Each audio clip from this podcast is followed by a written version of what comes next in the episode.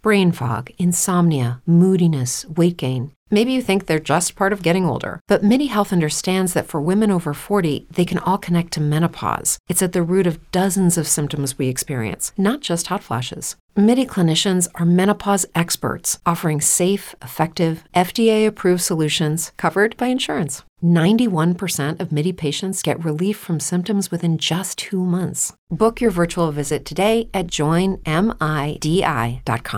With the Lucky Land slots, you can get lucky just about anywhere. This is your captain speaking. Uh, we've got clear runway and the weather's fine, but we're just going to circle up here a while and uh, get lucky. No, no, nothing like that. It's just these cash prizes add up quick. So I suggest you sit back, keep your tray table upright, and start getting lucky. Play for free at LuckyLandSlots.com. Are you feeling lucky? No purchase necessary. Void where prohibited by law. 18 plus terms and conditions apply. See website for details. ¿Te sientes abrumada por las circunstancias que te rodean? Independientemente de cuáles sean tus problemas, la verdad es que siempre vas a tener más bendiciones que problemas. Estás escuchando a Viva Nuestros Corazones con Nancy de Moss Wolgemuth en la voz de Patricia de Saladín. Hoy, 23 de octubre de 2023.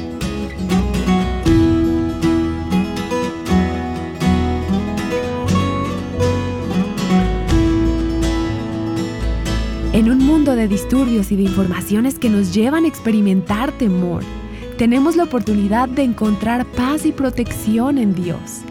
Hoy Nancy nos hablará más sobre esto en la serie titulada El Señor es mi pastor. Bueno, espero que nunca vuelvas a ver el Salmo 23 de la misma manera. Y espero también que haya cobrado más vida y un significado aún más profundo en la medida que sigues esta serie y lo lees cada día, meditando en cada frase como lo hemos hecho. Y te darás cuenta de que tu pastor tiene riquezas que quiere compartir contigo. Hemos visto que no nos hace falta nada porque el Señor es nuestro pastor. Hemos visto que nos hace reposar en verdes pastos, que nos lleva junto a aguas de reposo, aguas tranquilas, proveyendo descanso y frescura para nuestras almas. Hemos visto también su capacidad de restaurar nuestras almas cuando estamos débiles o cuando nos hemos extraviado. Hemos visto además que nos guía por sendas de justicia, sendas correctas, y que aun cuando caminemos por esos valles, por esos valles inevitables, que son valles de profunda oscuridad, no tenemos razón para temer. Aun cuando el mal nos rodea, no debemos tener miedo. ¿Por qué? Porque Él está con nosotros. Dice el versículo 4, porque tú estás conmigo. Y vimos también cómo Dios usa su vara, su callado, para darnos consuelo, para instruirnos, para guiarnos y protegernos y librarnos y salvarnos de problemas. Y ahora, al llegar al versículo 5, vemos un cambio en el Salmo. Algunos comentaristas creen que esta es una nueva imagen, distinta a la imagen del buen pastor, que ahora pasa a ser un anfitrión, un anfitrión amable. El versículo 5 dice, Tú preparas mesa delante de mí, en presencia de mis enemigos. Has ungido mi cabeza con aceite. Mi copa está rebosando. Y tal vez leas algunos libros o estudios del Salmo 23 que dice también que continúa hablando de la imagen del pastor. Y es posible. Creo que podría ser ambas cosas, ambas formas. Y creo que realmente no importa, porque de cualquier manera aquí hay unas imágenes maravillosas de lo que Dios hace en las vidas de sus hijos. Así que me voy a quedar por ahora con la imagen del anfitrión amable recibiéndonos en su mesa, recibiéndonos en su casa. Tú preparas mesa delante de mí en presencia de mis enemigos. Y me encanta algo que dice Charles Haddon Spurgeon acerca de esa frase. Tú preparas mesa. Él dice, justo como lo hace una sierva que despliega el mantel de Damasco y muestra los adornos para la fiesta en una ocasión ordinaria y armoniosa. Nada es a la carrera, no hay confusión, no hay interrupciones. El enemigo está en la puerta y a pesar de esto, Dios prepara una mesa y el cristiano se sienta y come como si todo estuviera en perfecta paz. Oh la paz que Jehová da a sus hijos, a su pueblo, aún en medio de las circunstancias más difíciles. ¿Y no es esta una imagen maravillosa? Tienes a los enemigos al acecho, los peligros que se avecinan. Sin embargo, justo en medio de esa escena, nuestro anfitrión o nuestro pastor, si lo prefieres, prepara la mesa, un banquete, una gran mesa, un lugar de descanso para nosotros, donde podemos nutrirnos y alimentarnos, aún en presencia de nuestros enemigos. Esa es la mesa que Él prepara para nosotros. Y hay varios lugares en la escritura donde se usa ese concepto. Por supuesto, uno de esos es la imagen de la cena del Señor. ¿Y no es esa una mesa que Él ha preparado para nosotros? La sangre y el cuerpo del Señor Jesús y participamos de ella en la misma presencia de nuestros enemigos, en la presencia de Satanás, en presencia de cínicos, críticos y escépticos. Nos sentamos como pueblo de Dios en un banquete, la cena del Señor preparada para nosotros. Y pienso también en ese versículo de Apocalipsis 3:20, donde Jesús dice, yo estoy a la puerta y llamo si alguien oye mi voz y abre la puerta, entraré a él y cenaré con él y él conmigo. Y esta es una imagen de nosotros sentándonos a la mesa juntos, teniendo esa profunda relación de intimidad, de comunión con nuestro pastor, con nuestro anfitrión, con ese que mora, que reside en nuestras vidas. Comunión con el mismo Señor Jesús en la presencia de cualquier enemigo que nos pudiera estar rodeando. Y no solamente para esta vida, sino también la promesa de esa amabilidad, de esa bondad de nuestro Dios hacia nosotros por toda la eternidad.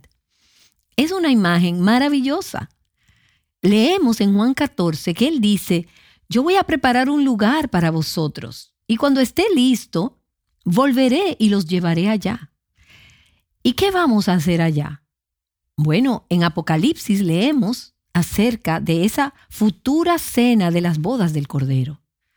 ¿Recuerdan cómo el ángel le dijo a Juan, Bienaventurados los que están invitados a la cena de las bodas del Cordero? Todos los enemigos de Dios alrededor, pero ¿qué le pueden hacer a un hijo de Dios?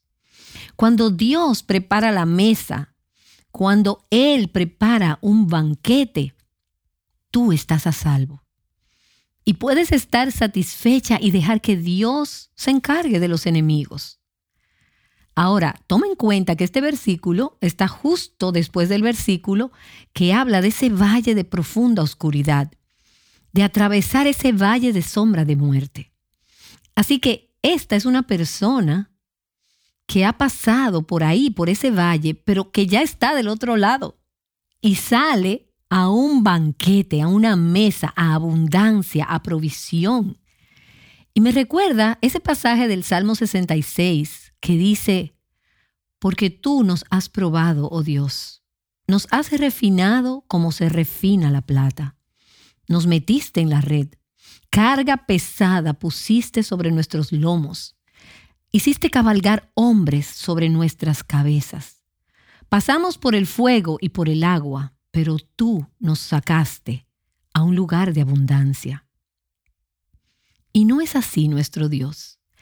Mantén esto en mente cuando estés en ese valle de profunda oscuridad, cuando estés pasando por el fuego, por el agua, y tengas esas cargas pesadas y estés siendo probada y examinada, y haya hombres cabalgando sobre tu cabeza, lo que sea que eso signifique que más allá de todo eso, más allá de la cruz, está la resurrección.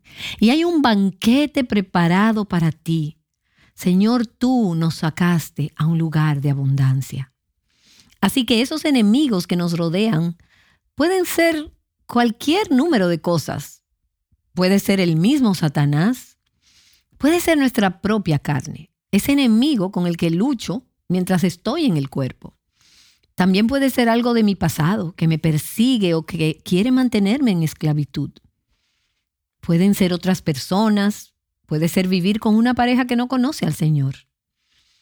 Pueden ser enemigos como enfermedad, edad avanzada y aún la muerte.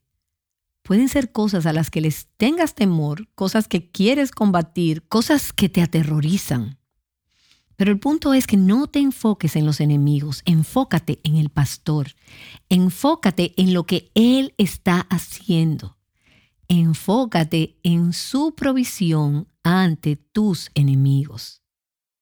Fui al funeral de una hermosa mujer, una mujer piadosa de 92 años de edad, que fue mi amiga durante mucho tiempo. Y qué increíble fue verla a ella partir a la presencia del Señor. Estoy segura que ella entró llena de gozo a esa abundancia que hay en la presencia del Señor. Poder ver que la muerte no es finalmente un enemigo, porque Cristo ha conquistado ese enemigo. Hay un banquete preparado y había un banquete para ella preparado aún en presencia de sus enemigos. Esa edad avanzada no fue más un enemigo para ella. Ella la enfrentó con coraje, con valentía, con esperanza. Ella conocía y sabía que el Señor estaba allí. Ella sabía que también su esposo iba a estar allí y ella estaba lista. Así que en presencia de sus enemigos, Dios preparó para ella un banquete. Y es una escena intensa, porque piensas en esos enemigos que están ahí. Pero el punto es que ellos no pueden detener la fiesta, el banquete, la cena. Así que no te preocupes acerca de ellos, porque alguien más se está ocupando de ellos. Y es tan maravilloso pensar que esos enemigos pueden literalmente ver la realidad de lo que tu pastor está haciendo contigo. Ellos lo ven proveyendo para ti. Ellos ven su presencia haciendo toda la diferencia en tu vida. Así que habrá enemigos. Todo el trayecto, desde aquí y ahora hasta el cielo. Puedes contar con eso. El mundo, la carne, el diablo o Satanás siempre van a estar ahí al acecho. Pero tú no tienes que ser vencida por ellos. Tú no vas a ser conquistada o intimidada o sobrecogida por ellos porque Él te dará abundancia y suplirá todas tus necesidades ante la oposición y el peligro. Puedes disfrutar de su presencia y experimentar llenura, seguridad, provisión y bendición, aún en presencia de tus enemigos. Ahora, es importante dejar que sea el pastor el que prepare la mesa para nosotras. No trates tú de organizar tu propio banquete porque nunca será tan bueno como el que Él quiere preparar para ti. Quizás algunas de ustedes han leído un libro que cuenta la historia de una mujer llamada Darlene Dibler Rose. Ella pasó cuatro años en una prisión japonesa durante la Segunda Guerra Mundial. Y durante ese tiempo ella sufrió amenazas, tortura, enfermedad y toda clase de tormentos a manos de sus captores. Y en ese libro ella comparte que hubo un punto cuando ella se sintió y estuvo sumamente debilitada. Había estado muy enferma y apenas lo había superado y casi no se podía levantar cuando los guardias vinieron a la puerta. Y así como prisionera era obligada a pararse y hacerle una reverencia ante estos guardias cuando ellos venían a la celda. Ella estaba tan débil y en su debilidad tenía un fuerte deseo por una banana. Ella quería una banana. Y esto es lo que ella dijo. Todo en mi ser deseaba una. Podía verlas, podía olerlas, podía saborearlas. Me arrodillé y le dije, Señor, no te pido una docena, solo quiero una banana. Miré hacia arriba y supliqué, Señor, solo una banana. Y después empecé a racionalizar ¿Cómo sería posible que Dios consiguiera darme una banana a través de estas paredes de la prisión? Nunca se lo pediría a un guardia. Y aun si me ayudara y lo descubrieran, habría represalias. Había más probabilidad que se cayera la luna del cielo a que alguien me trajera una banana. Y después ella describe el día siguiente, después de haber orado esa oración, y una serie de acontecimientos que hicieron que el guardia viniera a su puerta. Y ella dijo, escuché al guardia regresando y sabía que venía por mí. Y ella narra cómo estaba a la expectativa que viniera por ella para golpearla. Dice, con mucho esfuerzo me paré, me puso de pie, lista para ir. Él abrió la puerta, entró y haciendo un gesto como barriendo, dejó a mis pies unas bananas. Son tuyas, dijo el guardia, y son de parte del señor Yamaji. Ahora, en la historia, el señor Yamaji era el oficial a cargo de otro campamento donde ella había estado cautiva. Y este hombre tenía un temperamento terrible, era brutal, era cruel, era un hombre enojado, iracundo e increíblemente grosero, cuyo corazón se había suavizado por el testimonio de Darlene en ese campamento. Y ahora aparece en este campamento y manda a un mensajero con bananas para Darlene.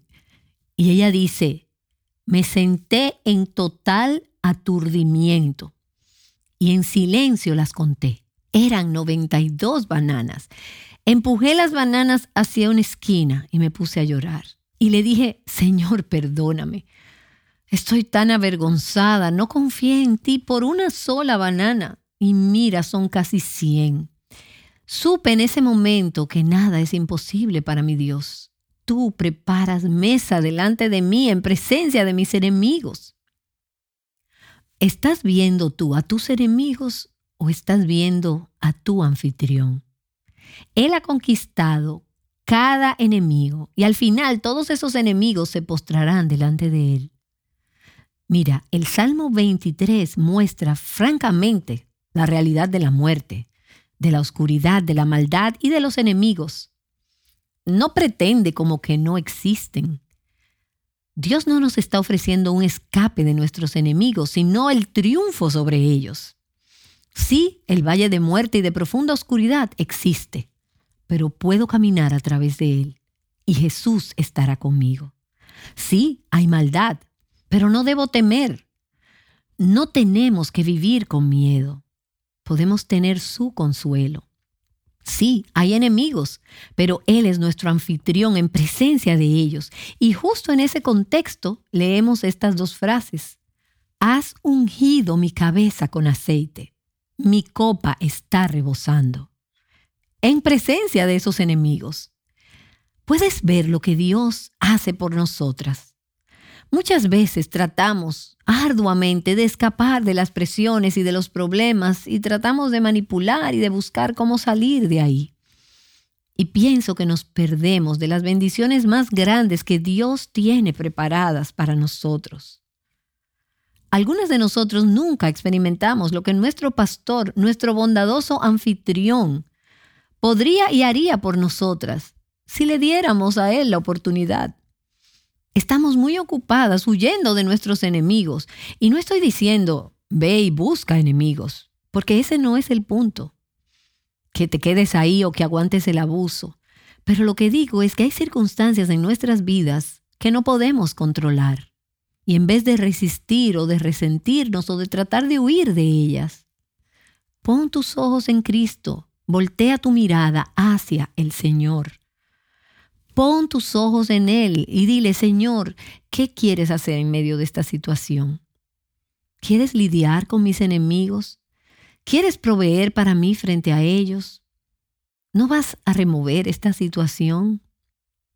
Como dijo Jesús en el huerto de Getsemaní, si es posible, quisiera, Señor, que esta copa me sea quitada, que sea removida. Pero si no es así, Señor, haz tu voluntad y haz tu voluntad en mi vida. Algunas veces la voluntad de Dios, lo que Dios hace es preparar un banquete para ti en presencia de los problemas y después ungir tu cabeza con aceite para que tu copa rebose. Y cuando pensamos en ser ungidas con aceite o en que nuestra copa esté rebosando, pensamos que es como cuando el sol está brillando y tenemos dinero extra en el banco y tenemos un esposo romántico y tenemos hijos con modales perfectos, que se portan bien, que se levantan y que también te llaman bienaventurada, aunque tengan 17 años, que ahí no es probablemente cuando ellos lo van a hacer. Y decimos, si todo en mi vida sería perfecto, si tan solo tuviera el trabajo adecuado, o si viviera en la casa ideal, o si tuviera la salud perfecta y no tuviera estos problemas financieros, entonces mi cabeza estaría ungida con aceite y mi copa estaría rebosando. Pero, ¿puedes notar el contexto de estas promesas? Es en la presencia de mis problemas. Ahí es donde Dios puede ungir mi cabeza con aceite y hacer que mi copa esté rebosando. Y pienso en ese versículo del Salmo 92 que dice, He sido ungido con aceite fresco. Mis ojos satisfechos han mirado a los que me acechaban. Dios te está cuidando, aún mientras está tratando con tus enemigos. Ahora, si en esta parte el salmista está todavía hablando de la imagen del pastor y de las ovejas, esto puede ser una referencia al pastor poniendo aceite en la cabeza de la oveja, frotando algo de aceite para protegerla de cosas como el calor, se usa también como repelente contra moscas o serpientes para que las ovejas puedan seguir pastando en presencia de sus enemigos. Y lo que él está diciendo es, Dios cubre mis necesidades. Él me protege en presencia de mis enemigos. Y cuando piensas en aceite y en ungir con aceite en el contexto de la escritura, hay varias imágenes que vienen a la mente.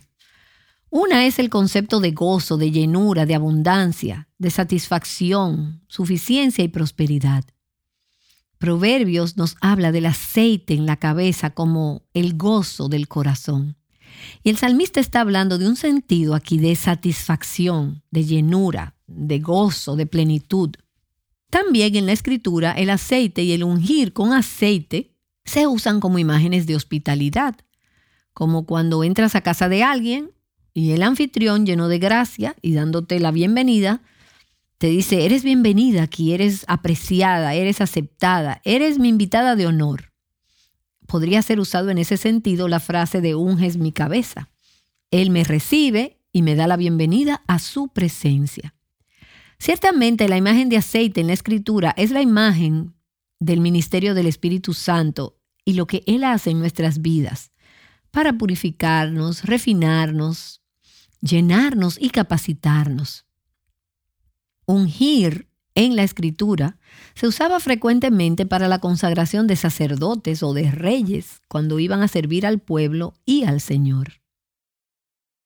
¿Y no crees que nosotros necesitamos esa consagración y ser ungidas de esa forma por el Espíritu Santo para servirle? Somos todos sacerdotes para el Señor. Para poder servirle necesitamos nuestras cabezas ungidas con el aceite del Espíritu. Las personas con las que trabajo pueden decirte que cuando la gente pregunta cómo puede orar por mí, una de las cosas que frecuentemente digo es, ora por aceite fresco, por una unción fresca de su espíritu. Porque el Salmo dice, me has ungido con aceite fresco. Y yo quiero una llenura fresca del espíritu en mi vida y que trabaje en y a través de mí repetidas veces. Y mira, unges mi cabeza con aceite. Esto no es algo que sucede una sola vez, sino que se aplica una y otra vez. Y así de la misma manera necesitamos una llenura fresca y ser ungidas con el Espíritu de Dios día tras día para enfrentar retos nuevos y tareas nuevas y nuevas oportunidades. Cada nuevo día que te levantas, para lidiar con esos niños, o para ir a tu trabajo, o para servir a tu esposo, o alguien más de quien eres responsable de cuidar. Necesitas el aceite del Espíritu. Cuando Dios te unge con su Espíritu, encontrarás que es un aceite de gozo, un aceite de alegría. Has ungido mi cabeza con aceite, mi copa está rebosando. Me encanta ese versículo, me encanta esa frase, porque habla de la abundante gracia, de esa plenitud de gracia de Dios derramándose en la vida. Varias escrituras vienen a mi mente, varias escrituras de los salmos. Bendito el Señor, cada día nos colma de beneficios. Bendice, alma mía, al Señor, y no olvides ninguno de sus beneficios. ¿Qué daré al Señor por todos sus beneficios para conmigo? Aquí no vemos la imagen de una hija de Dios apenas sobreviviendo, a duras penas lográndolo en pobreza. Ahora, quizás materialmente sí, pero en el espíritu hay abundancia, hay llenura, hay plenitud, hay riqueza. Hay un entendimiento de que mi copa está rebosando con la abundante bendición de Dios. Y así es como el apóstol Pablo puede decir desde una celda en prisión lo que dice en Filipenses 4. Tengo abundancia, estoy bien abastecido, mi copa está rebosando. Y Jesús mismo dijo, el que cree en mí, como ha dicho la Escritura, de lo más profundo de su ser brotarán ríos de agua viva. Y en otra parte, en Juan 10, dice, he venido para que tengan vida y para que la tengan en abundancia. Y como dice Pablo, Bendito sea el Dios y Padre de nuestro Señor Jesucristo, que nos ha bendecido con toda bendición espiritual en los lugares celestiales en Cristo. Vemos esta imagen a través de toda la escritura. Mi copa está rebosando. Y algunas de nosotras somos pesimistas por naturaleza y tendemos a ver los vasos medio vacíos. La escritura nos está diciendo, Mira cuán llena está tu copa. Cuenta tus bendiciones. Te da una perspectiva totalmente diferente dependiendo de si te enfocas en los problemas o en tus bendiciones. Sin importar cuántos problemas tienes e independientemente de cuáles sean tus problemas, la verdad es que siempre, siempre vas a tener más bendiciones que problemas. Tenemos un Dios que es abundante en misericordia, rico en misericordia, que perdona abundantemente. Romanos 5 nos dice que donde abundó el pecado, sobreabundó la gracia. Mi copa está rebosando. Y quizás tú estés pensando y digas, sí, mi copa está muy llena de pecado. Si supieras las cosas que he hecho, los lugares donde he estado, el desastre que he hecho con mi vida. Déjame decirte que su misericordia sobreabunda más que tu pecado. Su gracia sobreabunda más allá de tu pecado. Así que donde hay pecado que sobreabunda, allí está la abundante gracia de Dios que se desborda. Y el apóstol Pablo nos enseña en su segunda carta a los Corintios que hemos sido bendecidos abundantemente para que podamos sobreabundar en las vidas de otros. Mi copa está rebosando. Dios me llena de sus beneficios y sus bendiciones para que yo sea generosa y para que yo pueda bendecir a otras personas. Y vemos ese ciclo también en la segunda carta a los Corintios, en los capítulos 8 y 9, de gracia sobreabundando. Como resultado, la generosidad desbordándose y después todas tenemos gratitud hacia Dios por lo que ha hecho. Pablo nos dice en el capítulo 12 acerca de algunos momentos cuando nuestros problemas también sobreabundan. Y él dice que algunas veces oraba y le pedía a Dios y Dios no le quitaba los problemas, no se llevaba los problemas. Pero él comparte que en medio de esos problemas Dios da mayor gracia, sobreabundante gracia sin importar cuán abundantes sean tus problemas, qué tan abundante sea tu pecado. Hay gracia y hay bendición que es más abundante que cualquier otra cosa. Así que Pablo podía decir en esa carta, en el capítulo 7, en el versículo 4, lleno estoy de consuelo y sobreabundo de gozo en toda nuestra aflicción. ¿Qué era lo que le estaba diciendo? Mientras nuestros problemas sobreabundan, de la misma manera sobreabunda el consuelo que es nuestro en Cristo. Haddon Robinson en su libro devocional sobre el Salmo 23, escrito hace muchos años, dice, Con el Señor, el cordero es siempre el cordero más gordo. La túnica es siempre la mejor. El gozo es inexplicable y la paz sobrepasa todo entendimiento. No hay mezquindad en la bondad de Dios. Él no mide su bondad a cuentagotas como el químico llenando un frasco con medicamento. No, Él viene a nosotros desbordante. Mi copa está rebosando.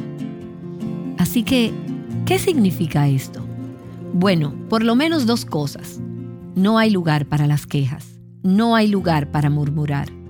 Y en segundo lugar, hay muchas razones para sobreabundar en generosidad y en gratitud.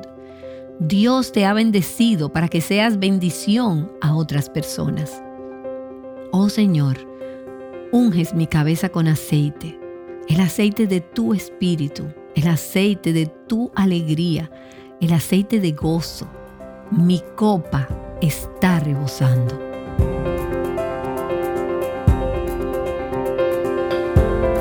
Incluso cuando nos enfrentamos con dificultades y los enemigos nos rodean, podemos refugiarnos en la abundancia de nuestro Dios.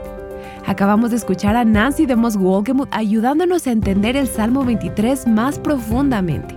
A lo largo de esta serie, ella nos ha estado dando visión fresca sobre este capítulo que nos es muy familiar. Si te has perdido alguno de los episodios anteriores, puedes regresar y escuchar el resto de la serie en avivanuestroscorazones.com. A menudo vivimos como aplastadas bajo las circunstancias, agotadas, derrotadas, en temor. Y aunque es verdad que vivimos situaciones sumamente difíciles, ¿será que hemos perdido de vista el hecho de que podemos vivir en un lugar de abundancia aún en medio de los problemas que enfrentamos? Mañana hablaremos más acerca de esto, aquí, en Aviva Nuestros Corazones.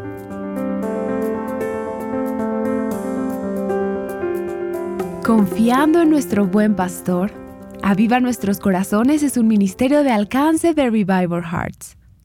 Hello, it is Ryan, and I was on a flight the other day playing one of my favorite social spin slot games on chumbacasino.com. I looked over the person sitting next to me, and you know what they were doing?